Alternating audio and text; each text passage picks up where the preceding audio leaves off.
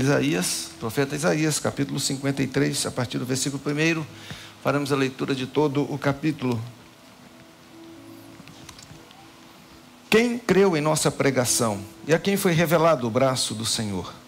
Porque foi subindo como renovo perante ele e como raiz de uma terra seca, não tinha aparência nem formosura. Olhámo-lo, mas nenhuma beleza havia que nos agradasse. Era desprezado e o mais rejeitado entre os homens, homem de dores e que sabe o que é padecer. E como um de quem os homens escondem o rosto, era desprezado. E dele não fizemos caso. Certamente ele tomou sobre si as nossas enfermidades e as nossas dores levou sobre si. E nós o reputávamos por aflito, ferido de Deus e oprimido. Mas ele foi traspassado pelas nossas transgressões e moído pelas nossas iniquidades. O castigo que nos traz a paz estava sobre ele, e pelas suas pisaduras fomos sarados. Todos nós andávamos desgarrados como ovelhas Cada um se desviava pelo caminho, mas o Senhor fez cair sobre ele a iniquidade de nós todos. Ele foi oprimido e humilhado, mas não abriu a boca. Como cordeiro foi levado ao matadouro, e como ovelha muda perante os seus tosqueadores, ele não abriu a boca. Por juízo opressor foi arrebatado, e de sua linhagem, quem dela cogitou? Porquanto foi cortado da terra dos viventes por causa da transgressão do meu povo, foi ele ferido. Designaram-lhe a sepultura com os perversos, mas com o rico esteve na sua morte, posto que nunca fez injustiça, nem dolo algum se achou em sua boca. Todavia, ao Senhor agradou moê-lo, fazendo-o enfermar. Quando der ele a sua alma como oferta pelo pecado, verá a sua posteridade e prolongará os seus dias e a vontade do Senhor prosperará nas suas mãos. Ele verá o fruto do penoso trabalho de sua alma e ficará satisfeito. O meu servo, o justo, com o seu conhecimento, justificará a muitos, porque as iniquidades deles levará sobre si. Por isso, eu lhe darei muitos como a sua parte, e com os poderosos repartirá ele o despojo, por quanto derramou a sua alma na morte foi contado com os transgressores. Contudo, levou sobre si o pecado de muitos e pelos transgressores intercedeu. Senhor nos abençoe na meditação da Sua palavra. Dezembro é mês em que nos lembramos do nascimento de Jesus. Agora há pouco participamos do batismo de uma criança, do pequeno Guilherme. Essa semana, o nascimento do Martim, filho dos nossos irmãos Ricardo e Raiza. Eu pude visitá-los no hospital ainda. E você também já deve, em alguma ocasião, ter visitado algum lar, alguma casa onde ah, ali estava um recém-nascido, sobrinho, um neto. Ou mesmo se você já teve um filho, lembra daquele cheirinho de quarto de bebê? aquele aroma agradável, né, de talco, de limpeza, de higiene. É um cheiro que, bom, os pais experimentam outro depois, mas num momento primário, é um lugar tão agradável, é um lugar de tanta esperança. Normalmente os pais têm todo o cuidado para preparar o quarto onde a criança vai ser colocada, onde ela vai ter os seus primeiros dias. E tantas coisas se imaginam a respeito daquela criança. Primeiro é o seguinte: com quem ele vai parecer? Né? É com o pai ou com a mãe? Depois a gente começa a imaginar o que vai fazer da sua vida. Qual a profissão que essa criança vai seguir? Qual a carreira? Onde ela vai estudar? Quais serão seus amigos? Por onde ela vai caminhar? Onde estarão daqui a 20 anos os nossos filhos? Onde estarão daqui a 30 anos? dos nossos filhos. Bom, eu hoje estou com filhas já com mais de 20 anos. Uma já está em Recife, a outra em Governador Valadares, enquanto eu estou aqui em Vitória. Cada uma segue a sua carreira. Quem está na paternidade há mais tempo do que eu, já experimentou coisas desse tipo. Viu-os formando-se, começando uma carreira profissional, tendo seus próprios filhos, os vovôs, né, que estão aqui, as vovós.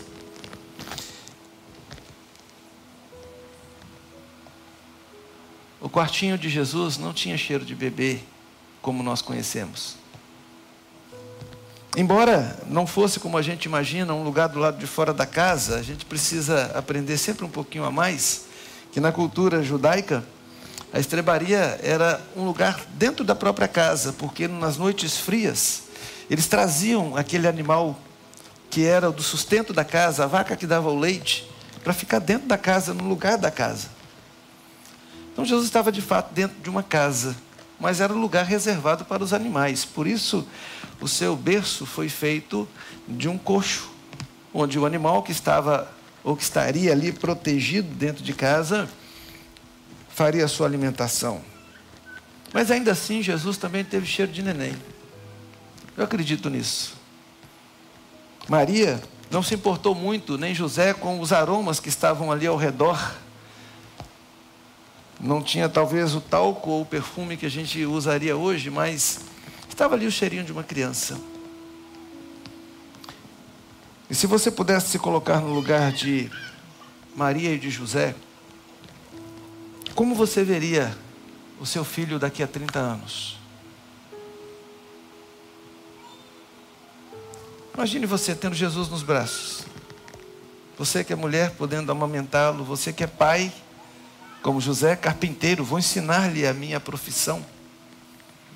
Um dia ele vai ser um grande carpinteiro como eu. Onde estará esse meu filho daqui a 30 anos? Com quem ele terá se casado? Como serão meus netos?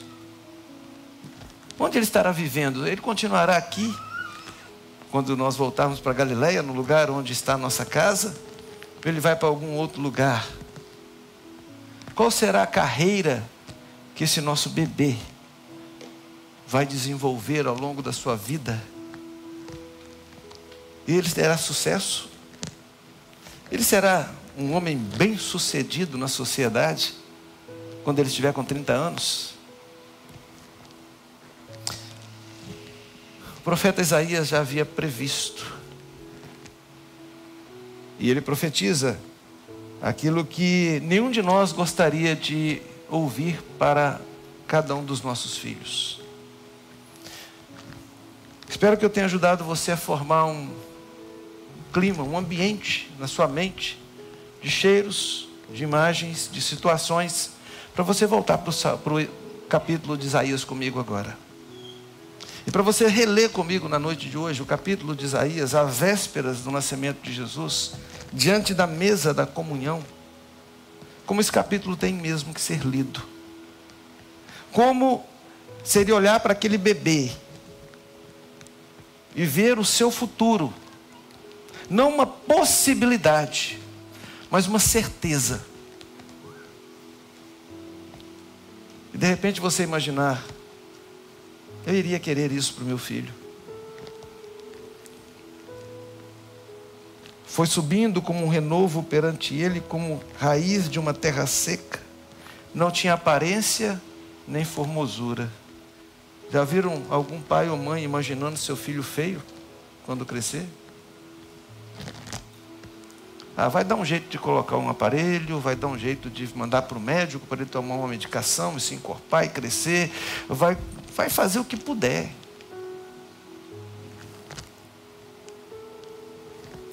Quando olhamos para ele, nenhuma beleza havia que nos agradasse. De Jesus já estava sendo dito 400 anos, ou mais de 400 anos antes do seu nascimento, que ele cresceria e as pessoas o achariam feio. Ele não seria nenhum homem exaltado pela sua característica física no meio da sociedade. Ele não seria o rapaz mais bonito, nem o homem mais lindo, como, quem sabe, olhássemos para Saul, o grande rei. Antes, ele seria alguém em quem, olhando as pessoas, não encontrariam nenhuma beleza. Mas imagine você que o seu filho seria desprezado e seria o mais rejeitado de todos os homens. Na sociedade do século 21, quando queremos proteger os nossos filhos de tudo e de todos a qualquer custo, alguém volta-se para você e diz: o seu filho será o mais rejeitado e o mais desprezado de todos os homens. Ele será um homem de dores. Ele vai entender e vai saber o que é padecer. As pessoas esconderão o rosto dele e ele será desprezado e ninguém fará caso dele. Você consegue imaginar um bebê naquele cheirinho, naquele ambiente e vê-lo num futuro como este? Nós queremos que os nossos filhos cresçam, sejam bonitos, façam sucesso. Queremos que os nossos filhos sejam reconhecidos na sociedade. Queremos que os nossos filhos sejam vistos como os mais bonitos. O que o profeta está dizendo a respeito de Jesus é exatamente o contrário. Aos olhos da sociedade regular, aos olhos das pessoas ao redor, ele não teria nenhuma formosura, nenhum tipo de beleza, nada que pudesse agradar, ele seria desprezado, ele seria rejeitado. E como eu disse, isso não era uma possibilidade, era uma profecia. E eu quero agora que você caminhe 30 anos depois para ver como isso se cumpriu. Porque 30 anos depois está Jesus, um homem adulto, ainda que fosse um mestre ou reconhecido por alguns como mestre em Israel, lemos algo como do tipo que nenhum profeta não tem honra a não ser na sua própria casa, quando Jesus foi desprezado pelos próprios galileus. Quando Jesus, diante da sociedade, só encontrava quem questionasse a sua vida, a sua postura, o seu posicionamento, só encontrava quem procurasse a todo tempo colocar armadilhas diante dos seus pés, e mesmo quando ele toma uma mulher que vem lavar os seus pés, enxugá-lo com seus cabelos, o dono da casa, como vimos em um sermão anterior aqui, ainda diz o seguinte: se ele soubesse quem é essa mulher que está fazendo isso com ele, até os gestos mais lindos de Jesus foram questionados. Totalmente desprezado. Quando lemos a respeito de Jesus, e ficam sabendo que ele vinha da Galileia, há quem perguntasse: viria alguma coisa boa que preste daquela região?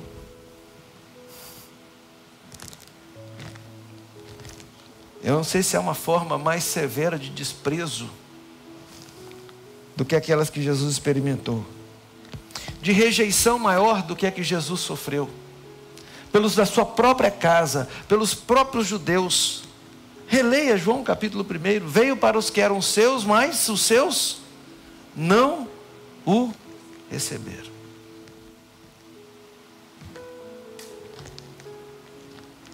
Ele tomou sobre si as nossas enfermidades e as nossas dores levou sobre si, enquanto nós o reputávamos por aflito, ferido de Deus e oprimido. E agora o que Isaías começa a falar não é mais da aparência ou da visão que teriam de Jesus, mas do que ele faria enquanto Jesus. E agora que você olha para aquele bebê e diz que ele vai ser desprezado, que ninguém vai achá-lo bonito, que não vai encontrar formosura nenhuma nele, quando você olha para os atos de Jesus, o que o seu filho vai fazer, o que essa criança vai fazer quando crescer quando for adulto é tomar sobre si as enfermidades e as dores de outros. O que vai acontecer com ele é que ele vai ser reputado por aflito, por ferido de Deus e oprimido. O que quer dizer, não que ele fosse visto, visto como uma pessoa que daria a si mesmo por outros. Isso aqui não é um gesto de doação que é notada, mas é alguém que é visto como aquele que não tem razões para ser justo diante do Senhor. Quero te fazer entender um pouco melhor. Quando Jó estava passando pelo que passava, porque Deus havia dado permissão a Satanás para tocar em tudo que ele tinha, menos na sua vida, os amigos de Jó começam a questioná-lo, perguntando o que ele teria feito para que sofresse daquela maneira. Começam a procurar na vida de Jó algo que justificasse o sofrimento que ele estava vivendo. O que nós lemos em Isaías, versículo 4, é exatamente isso. Não haveria quem questionasse o sofrimento de Jesus, como que dizendo, ele não merece isso. Antes, ele seria reputado como aflito, ferido de Deus e oprimido, ou seja, a reputação que ele receberia é: algo ele deve ter feito para que Deus esteja sendo tão severo com ele a ponto dele morrer numa cruz. Ele foi traspassado pelas nossas transgressões, moído pelas nossas iniquidades. O castigo que nos traz a paz estava sobre ele, e pelas suas pisaduras fomos sarados. E agora nós começamos a ver, eu quero fazer você lembrar da mensagem que compartilhamos aqui a respeito da vida de José. Quando na ocasião eu dizia que José é um tipo de Cristo, que sofreu como escravo, que sofreu como preso, mas que foi servo o tempo todo, até no momento em que ele é honrado, e à mesa com seus irmãos, ele diz a eles: Não foram vocês que me venderam para o Egito. Não foi pela vontade de vocês que eu vim parar aqui e passei tudo que eu passei. Mas Deus já queria que aqui eu estivesse agora para que vocês fossem salvos desses sete anos de vacas magras que o mundo agora está vivendo. Porque duas vezes eles já haviam ido ali buscar alimento e teriam que continuar voltando. E isso não aconteceu porque José agora estava lá. E José havia provido alimento para o Egito e para as nações ao redor. E mais do que isso, José agora manda que venha o seu pai, Jacó, e com toda a família, para habitar numa das terras mais nobres do Egito a terra de Gozem, ali perto do delta do Nilo. O que Jesus fez, à luz do que José fez, é muito bonito quando nós vemos o resultado para nós.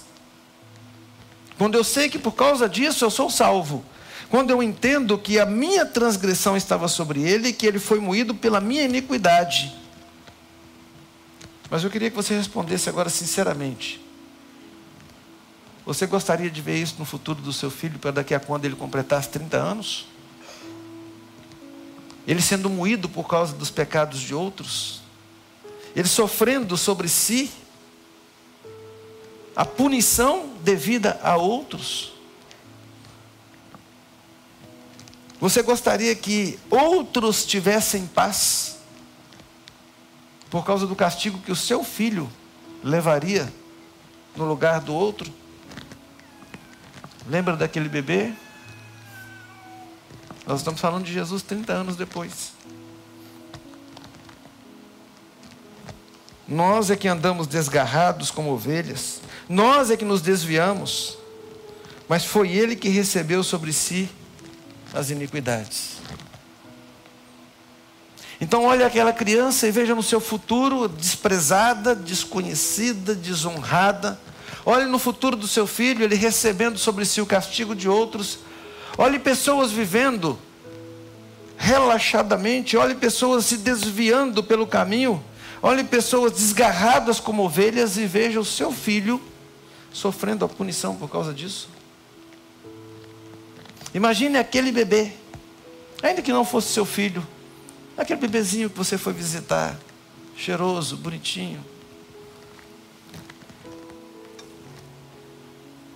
Ele foi oprimido, foi humilhado e não abriu a boca. Como o cordeiro foi levado ao matadouro, como ovelha muda perante os tosqueadores, não abriu a boca. Por juízo opressor foi arrebatado. E de sua linhagem, quem dela cogitou? O juízo opressor é aquilo que eu chamo no meu ministério de tribunal de bang bang.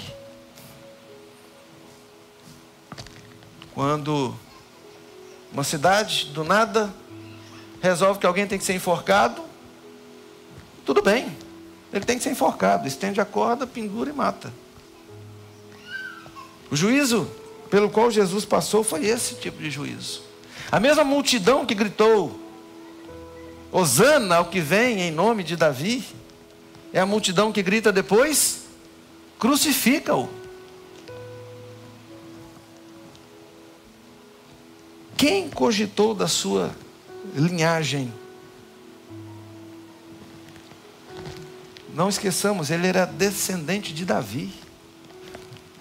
Portanto, ele era da família real de Israel, mas ninguém nem quis saber disso. Aliás, muito pelo contrário, quando colocaram uma inscrição na sua cruz, e isso feito pelos romanos, rei de Israel, os judeus pediram que fosse retirada. No que receberam das autoridades romanas, o que escrevi, escrevi, vai ficar assim. Os próprios judeus não cogitaram a sua linhagem, o fato dele ser descendente de Davi. Ele nunca foi visto como rei de Israel. Nunca foi aceito como rei de Israel. E foi cortado da terra dos viventes por causa da transgressão desses que não o reconheceram como seu povo. Porque ele também morreu pelos judeus, a gente não pode esquecer disso. Assim foi ele ferido a sepultura que ele teria seria junto dos perversos. Sabe qual era a sepultura do perverso? Até o fim da sexta-feira, caso ele não estivesse morto ali na cruz, suas pernas eram quebradas para que ele de fato morresse. E o seu corpo ficava ali para que fosse comido pelas aves dos céus. Essa era a sepultura. E de tudo que a gente pode imaginar para uma criança recém-nascida, passar pela nossa cabeça que ela não vai ter direito sequer a um sepultamento.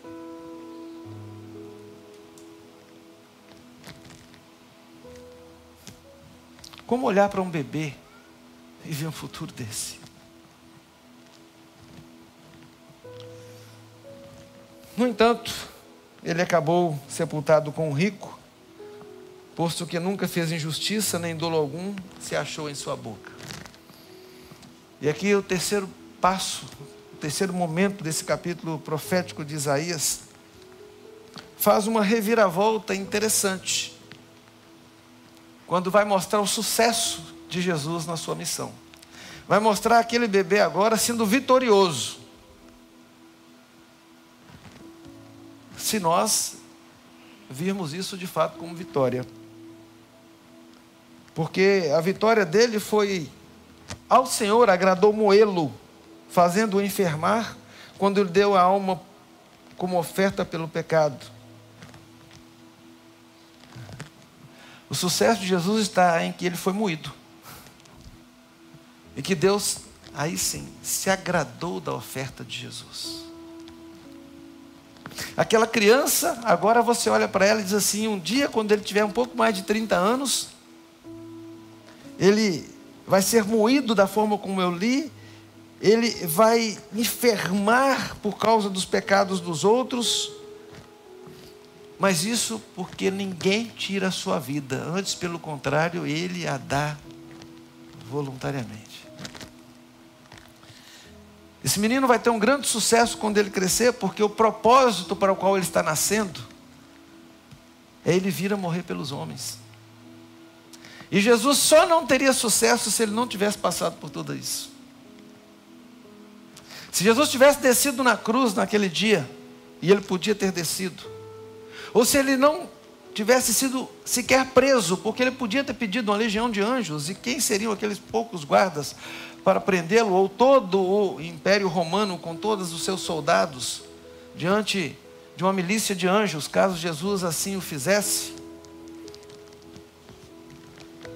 Mas agora eu quero que você olhe para aquele bebê recém-nascido e quando você daqui uns dias estiver comemorando o nascimento dele, lembre que a vitória dele foi porque o Senhor Deus, o próprio Pai, se alegrou da oferta que ele fez por você e por mim. E é isso que o texto diz. Diz que ele verá a sua posteridade, prolongará os seus dias, e a vontade do Senhor prosperará nas suas mãos, e está falando de mim e de você. Aquele menino nasceu e tudo que a gente gostaria que nossos filhos tivessem, tudo que a gente queria que uma criança tivesse, é que aquilo que o que ela viesse a fazer no seu futuro, quando adulta, marcasse a humanidade. que ele deixasse algum sinal que fizesse diferença. Que essa criança, quando ela crescer, faça alguma coisa que faça diferença para as pessoas. E isso Jesus fez, a um preço alto, mas ele fez. E é por isso que o versículo 11 diz que o penoso trabalho do Senhor Jesus traz satisfação.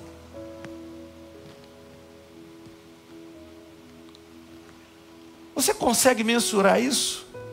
Jesus na cruz, passando por tudo que passou depois de ter sido desprezado, humilhado, rejeitado, satisfeito porque estava morrendo por mim e por você.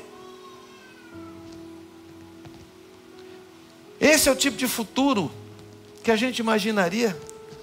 A maior vitória sendo alcançada na morte. Jesus supera qualquer grande compositor, qualquer grande pintor cujas obras passaram a ter muito mais valor depois que morreram. Mas nenhuma obra tem tanto valor depois da morte de um autor quanto a sua vida e a minha vida. Não tem prédio construído, ponte elevada que possa dizer que o autor daquela obra fez algo tão importante para a sociedade quanto olhar para Jesus morto na cruz e entender que o resultado da obra dele é a nossa salvação. O justo, o meu servo, com o seu conhecimento justificará muitos, porque as iniquidades deles levará sobre si. E então a recompensa do Senhor Jesus. Eu lhes darei, eu lhe darei muitos como a sua parte, e com os poderosos repartirá o seu despojo. Porquanto derramou a sua alma na morte. Foi contado com os transgressores, contudo, levou sobre si o pecado de muitos e pelos transgressores intercedeu. Volta lá para aquele quarto cheiroso. Olha para aquele bebê. Imagina ele daqui a 30 anos. O que você queria que ele tivesse daqui a 30 anos? Que fosse bonito perante a sociedade, um homem alto, bem aparentado, um homem de quem todos gostassem de ser seus amigos, seu amigo e estar perto dele, valorizado pela sociedade, cujo sucesso fosse, enfim, ser reconhecido pelo seu povo, pela sua nação? Quem sabe até reinando aqui nessa terra por alguns anos? Pois bem, quando você estiver celebrando seu Natal ao longo deste mês, lembre que o futuro daquele bebê foi diferente. Então celebre o Natal como tem que ser.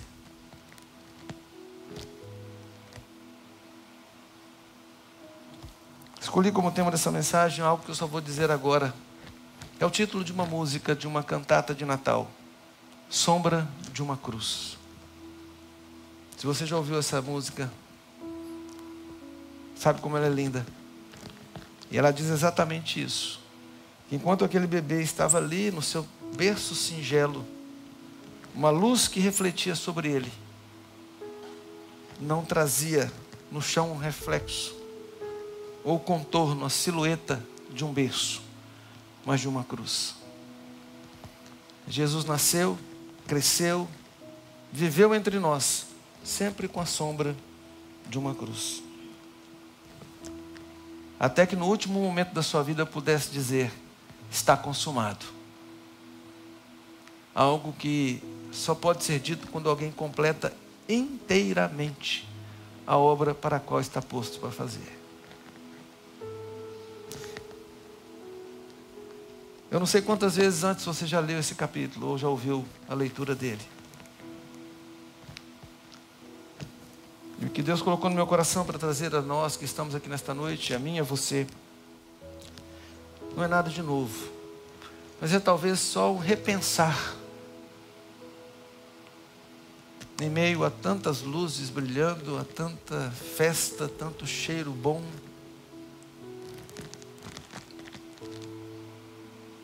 lembrar daquele bebê que nasceu, o grande sucesso dele foi não receber honra nenhuma neste mundo para ser honrado por Deus em nosso favor. Foi não vencer nada neste mundo, a luz deste mundo, para através da morte nos trazer vida, para levar sobre si os nossos pecados, as nossas feridas. Nós, eu e você, como ovelhas desgarradas, nós somos o grande prêmio de Jesus. Nós somos a grande obra de Jesus. Nós somos a satisfação de Jesus. Quando eu e você o aceitamos como Salvador, quando nós começamos a viver uma vida para Ele, Ele está satisfeito. Quando o inferno olha para mim e para você e não tem autoridade para nos arrastar para lá, quando o inimigo não tem acusação que possa levantar contra mim, quando nem morte, nem vida, nem anjos, nem principados, quando nada pode me separar do amor de Deus, ele vê o fruto do seu penoso trabalho e fica satisfeito. Aquele bebê que nasceu cumpriu o seu propósito. Foi o adulto que ele tinha que ser para fazer por nós o que ele tinha que fazer. Lembre disso ao longo desse mês. E seja grato ao Senhor Jesus, porque Ele abriu mão da glória do céu e da glória da terra por você. Senhor, louvado seja o teu nome, porque aquilo que Isaías escreveu, que ele pregou, o que profetizou, se cumpriu à risca. Isso para que não fique nenhuma dúvida para nós a respeito daquele menino que nasceu da Virgem Maria. Para que não paire qualquer sombra, ó oh Deus, sobre a pessoa desse Jesus. Para que tenhamos a convicção de que ele não era só mais um homem nessa terra, buscando pelo sucesso dessa terra, pelo reconhecimento dos homens nessa terra. Mas esse Jesus cujo nascimento nós celebramos é o nosso Salvador é aquele que levou sobre si os nossos pecados, a nossa culpa. É aquele que, do que havia sido dito sobre o Messias, não só nesse texto, mas em toda a tua palavra, vai se cumprir. E aquele bebê que nasceu, filho que se nos deu, realmente é nosso conselheiro, é o príncipe da nossa paz, é o Pai da nossa eternidade. Louvado seja o Senhor. Que a nossa gratidão não tenha limites diante do grande amor do Senhor. E que a visão que nós temos de Jesus seja do sucesso que ele alcançou quando morreu por nós. Em nome desse nosso Senhor Jesus e Salvador que nós oramos. Amém.